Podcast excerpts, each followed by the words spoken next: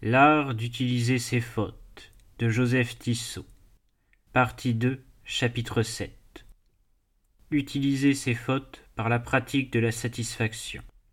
L'amour ne peut rester inactif. Son témoignage, dit saint Grégoire, ce sont les heures. Et c'est à les faire éclore qu'il faut utiliser le souvenir de nos chutes. La ferveur qu'il engendre ne doit pas rester dans le sentiment, elle doit régner sur notre volonté, et féconder notre conduite. La tristesse de la vraie pénitence, dit notre aimable saint, ne doit pas tant être nommée tristesse que déplaisir ou sentiment de détestation du mal. Tristesse qui n'est jamais ennuyeuse ni chagrine, tristesse qui n'engourdit point l'esprit mais le rend actif, prompt et diligent. Tristesse qui n'abat point le cœur mais le relève par la prière et l'espérance, lui fait faire les élans de la ferveur de dévotion. Tristesse attentive et affectionnée à détester, rejeter et empêcher le mal pour le passé et pour l'avenir. Nos imperfections sont un grand sujet d'humilité, et l'humilité produit la générosité et la confiance. Ce résultat de la vraie pénitence a son principal levier dans le devoir de la satisfaction. Satisfaire, selon saint Anselme, c'est restituer à Dieu l'honneur qu'on lui a ravi.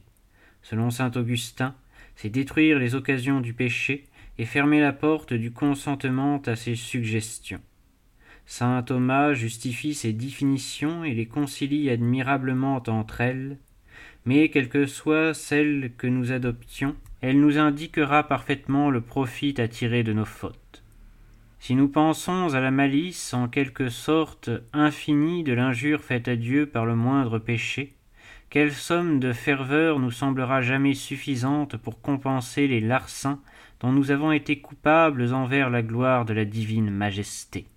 Nos fautes ne nous obligent-elles pas à une fidélité d'autant plus généreuse que leur gravité et leur nombre auront été plus considérables selon la parole du prophète que la profondeur de votre malice soit la mesure de votre conversion. Chacune des créatures qui nous ont servi pour le mal n'empruntera-t-elle pas une voie au péché qu'elles nous ont fait commettre pour nous crier Arrière, ne me touchez pas, ou du moins ne m'utilisez désormais que pour réparer votre passé criminel. Et ne sentirons-nous pas, comme on l'a dit, le besoin de faire double et triple les heures que Dieu nous accorde encore, afin de réparer le temps perdu. De là la patience à supporter les conséquences humiliantes ou crucifiantes de nos péchés, de là les saintes industries pour venger en nous, par la mortification, les droits de Dieu violés, de là l'empressement jaloux à lui consacrer toutes nos facultés et tous nos instants. C'est ce que va nous dire et recommander saint François de Sales. Ma très chère fille, demeurez tout à fait en paix, vos confessions ont été bonnes jusqu'à l'excès. Pensez désormais à votre progrès dans la vertu, et ne pensez plus au péché passé, sinon pour vous humilier doucement devant Dieu, et bénir sa miséricorde qui vous les a pardonnés par l'application des divins sacrements. Vous savez que votre retard sur le chemin de la vertu provient de votre faute. Eh bien, humiliez-vous devant Dieu, implorez sa miséricorde, prosternez-vous devant la face de sa bonté, et demandez-lui en pardon, confessez votre faute et criez-lui merci à l'oreille même de votre confesseur pour en recevoir l'absolution. Mais cela fait, demeurez en paix, et ayant détesté l'offense, embrassez avec amour votre déplaisir à cause de la lenteur de votre progrès dans le bien. Hélas, mon Théotime, les âmes qui sont au purgatoire y sont sans doute pour leurs péchés, péchés qu'elles ont détestés et détestent souverainement, mais pour ce qui est des regrets et de la peine qui leur en reste, d'être arrêtées en ce lieu, privées pour un temps de la jouissance de l'amour des bienheureux du paradis, elles le souffrent amoureusement et prononcent dévotement le cantique de la justice divine. Vous êtes juste, Seigneur, et votre jugement est équitable. Mais si l'entreprise faite par inspiration périt par la faute de ceux à qui elle a été confiée, comment peut-on dire alors qu'il faut acquiescer à la volonté de Dieu? Car, me dira quelqu'un, ce n'est pas la volonté de Dieu qui empêche l'événement, mais ma faute, dont la volonté divine n'est pas cause. Il est vrai, mon enfant, ta faute n'était pas advenue par la volonté de Dieu, car Dieu n'est pas auteur du péché. Mais pourtant c'est bien la volonté divine que ta faute soit suivie de la défaite et de l'échec de ton entreprise en punition de ta faute. Car, si sa bonté ne peut lui permettre de vouloir ta faute, sa justice fait qu'il veut la peine que tu en souffres. Ainsi Dieu ne fut pas cause que David pécha, mais il lui infligea bien la peine due à son péché, et il ne fut pas cause du péché de Saül, mais il permit qu'en punition il soit battu. Quand donc il arrive que les desseins de Dieu ne réussissent pas en punition de nos fautes, il faut également détester la faute par un solide repentir et accepter la peine que nous en avons, car autant le péché est contre la volonté de Dieu, autant la peine est selon sa volonté. Saint François de Sales ne veut pas qu'on se contente d'accepter les funestes suites de nos chutes comme leur légitime châtiment, il veut qu'on les répare en doublant le pas. Mais, direz-vous, que faut-il que nous fassions pour retrouver le temps perdu? Il faut le retrouver en augmentant la ferveur et la diligence pour parcourir notre voie le temps qui nous reste. Sainte Chantal, en vrai disciple de son bienheureux père, répétait souvent à ses filles ses avis encourageants. Et, en nos fautes et imperfections, comment pouvons-nous, dites-vous, y voir la volonté de Dieu? Oui, mes très chères filles, car nous y pouvons toujours voir sa volonté permissive qui nous a laissé tomber en telle et telle faute, afin que nous nous humilions, que nous nous en accusions et aimions notre misère, et que par ces pratiques nous réparions nos fautes et en obtenions le pardon.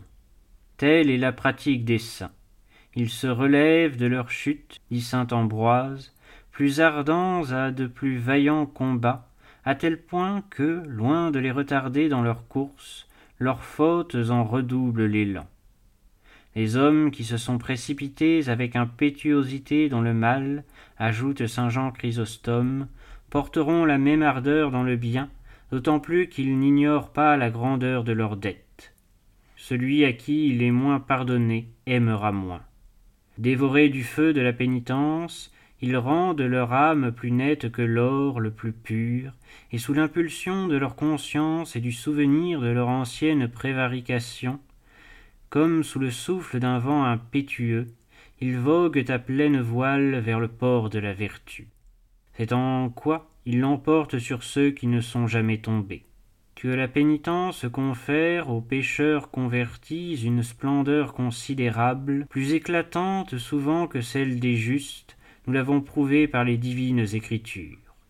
Voilà pourquoi les publicains et les courtisanes sont appelés plus haut que d'autres au royaume des cieux. Voilà pourquoi, maintes fois, les derniers seront placés avant les premiers. Mais, s'il en est ainsi, objectera-t-on, ne semble-t-il pas que les pécheurs pénitents l'emportent sur les justes, qui n'ont pas péché, et la justice rétablie sur l'innocence toujours conservée? Loin de nous la pensée d'essayer un parallèle entre la vertu gardée intacte et la vertu réparée, ni d'exalter la seconde au préjudice de la première. L'innocence s'approche plus près de la sainteté infinie de Dieu. Elle l'imite plus parfaitement, et elle restera toujours la bien-aimée de son Fils, qu'il a prise pour son partage et pour celui de sa mère.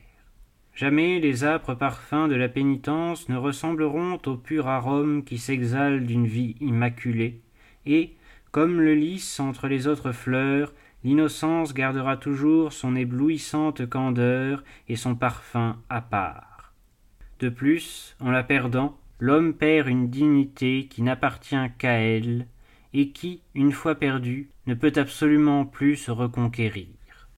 Et, toutefois, sans recouvrer l'innocence perdue, l'homme pécheur et pénitent, selon la doctrine de saint Thomas, se fait en somme parfois un plus grand trésor, reconquiert une plus grande forme, parce que, dit saint Grégoire, ceux qui réfléchissent sérieusement sur les égarements passés en compensent les ravages par des gains subséquents, et sont le sujet d'une plus grande joie au ciel. De même que, dans un combat, le soldat qui, après avoir tourné les talons, revient plus courageusement attaquer l'ennemi, est plus cher au capitaine que le soldat resté fidèle à son poste et qui ne s'est signalé par aucun acte extraordinaire de vaillance. De son côté, le miséricordieux Sauveur a de telles faveurs pour les coupables qui reviennent à lui, il couvre leur pénitence d'une effusion si généreuse de son précieux sang, il sait si bien faire abonder sa grâce par-dessus l'excès de notre malice, que, selon les paroles de notre saint, il convertit nos misères en grâce, les épines en contrepoison et en thériarque de salut. Et saint Job, image innocente du pécheur pénitent, reçoit le double de tout ce qu'il avait eu. Enfin, c'est ici, comme l'a déjà insinué notre bienheureux docteur, c'est ici le triomphe de l'amour. Y a-t-il, se demande un auteur que nous avons plusieurs fois cité, y a-t-il quelque secret pour ressaisir le temps écoulé? N'est-ce pas comme si l'on prétendait enchaîner le vent des tempêtes? Et il répond Dieu merci, ce secret existe. L'amour l'a inventé, l'amour l'a révélé. Que l'amour qui est en vous s'en empare. Ce secret, ce sont les saintes larmes. Non pas même celles des yeux, Dieu ne les accorde pas à tous et ne les demande à personne, mais les larmes du cœur, le repentir, la déchirure de l'âme, la contrition. Couvrez de ces pleurs invincibles toute cette région de votre vie qui est demeurée stérile, parce que vous n'avez pas permis que l'amour l'éclairât. L'amour y reviendra porté sur ses eaux. Et qui sait si, devant Dieu, ces années déplorées ne deviendront pas plus belles, plus florissantes, plus précieuses par la pénitence qu'elles l'eussent été par l'innocence. On pourrait ne pas vous plaindre d'avoir péché comme Madeleine, si vous pleuriez comme Madeleine. Cet exemple de sainte Marie-Madeleine, en effet, confirme trop bien cette doctrine pour que saint François de Sales ne l'ait point exploitée. Il formera le couronnement des citations de l'aimable docteur et le résumé de ce dernier chapitre. Madeleine fut une si admirable conversion que, d'une créature souillée et pleine d'infections qu'elle était, elle devint un vaisseau pur et net, propre à recevoir la liqueur très précieuse de la grâce, dont après elle parfumera son Sauveur. Et celle qui, par ses péchés, était un fumier de très mauvaise odeur, devint, par cette conversion, un très beau lys et une fleur de très suave odeur. Et d'autant plus qu'elle était flétrie et puante par le péché, elle fut purifiée et renouvelée par la grâce.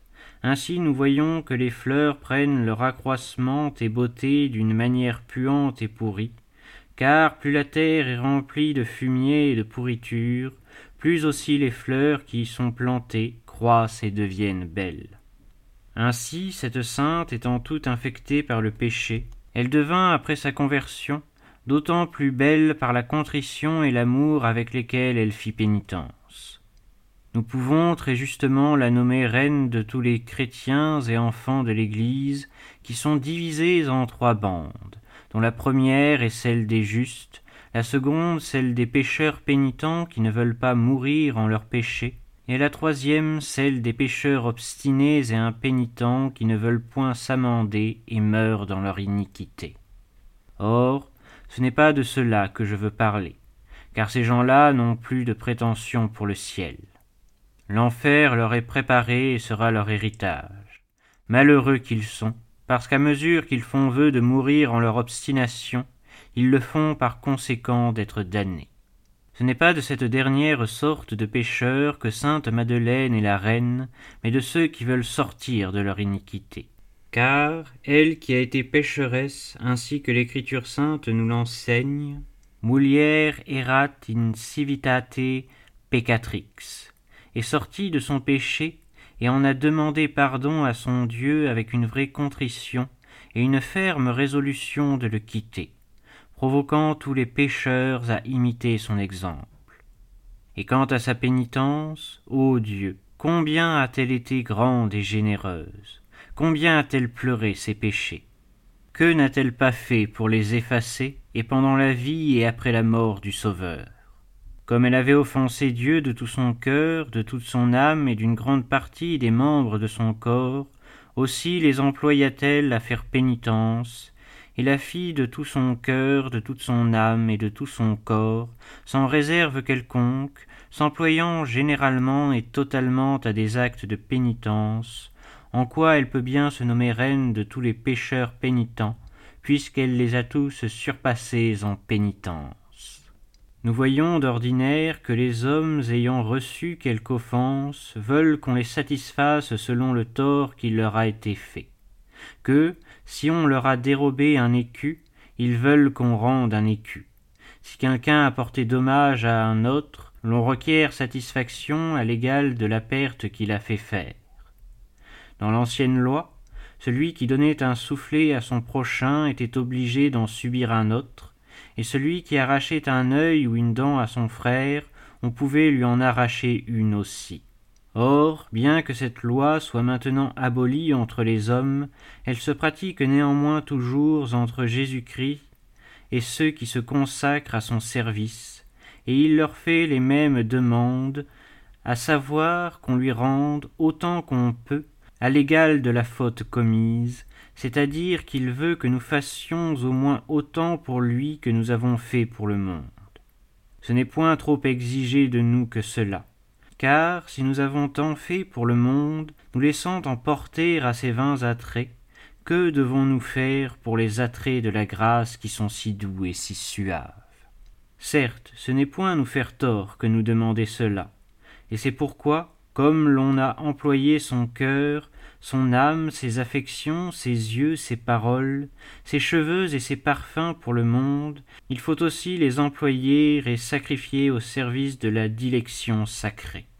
En second lieu, Madeleine est aussi reine des justes, car, bien qu'on ne la nomme pas vierge, elle mérite ce nom à cause de l'excellence et éminente pureté qu'elle eut après sa conversion. Elle doit être appelée archivierge, d'autant qu'elle était tellement purifiée dans la fournaise de l'amour sacré, qu'elle était rétablie dans une excellente chasteté, et était douée d'un amour si parfait, qu'après la Sainte Vierge, c'était elle qui aimait le plus notre Seigneur. Et on peut dire qu'elle l'aimait autant ou plus, en quelque manière, que les séraphins, car s'il est vrai qu'ils ont un amour très parfait, c'est sans peine. Ils le conservent sans crainte de le perdre. Mais cette sainte l'a acquis avec beaucoup de travail et de soin, et l'a conservé avec crainte et sollicitude, et en récompense de sa fidélité, Dieu lui donna un amour si fort et si ardent, et accompagné d'une si grande pureté, que de même que le divin époux lui blessait continuellement le cœur, de même lui blessait-elle le sien par des désirs, soupirs et élans amoureux, et il est à croire qu'elle disait souvent ces paroles de l'épouse du cantique des cantiques, qu'il me donne un baiser de sa bouche. Baiser tant désiré de la nature humaine, étant demandé par les patriarches et les prophètes, qui n'était autre que l'incarnation et l'union de la nature divine avec l'humaine. Et c'était cette étroite union de Dieu avec la créature, après laquelle cette sainte amante soupirait. Voyez donc qu'elle était reine des justes, car qu'est-ce qui pourrait la rendre plus juste que ce saint amour, avec sa grande humilité et componction qui la faisait toujours demeurer aux pieds du Sauveur, qu'il aimait d'un amour tendre et délicat dont il aime les justes. En un autre endroit, saint François de Sales revient à l'illustre pénitente et confirme ce que nous disons plus haut par un mot charmant. Notre Seigneur rétablit sainte Madeleine en la virginité, non essentielle mais réparée, qui est quelquefois plus excellente que celle qui, n'ayant point reçu de tard, est accompagnée de moins d'humilité. Enfin, l'aimable saint conclut Jamais Madeleine n'eût été si amoureuse de son Sauveur s'il ne lui eût remis tant de péchés, et jamais il ne les lui eût remis si elle ne les eût commis. Voyez, ma chère fille, ce grand artisan de miséricorde, il convertit nos misères en grâce, et de la vipère de nos iniquités en fait le médicament salutaire à nos âmes.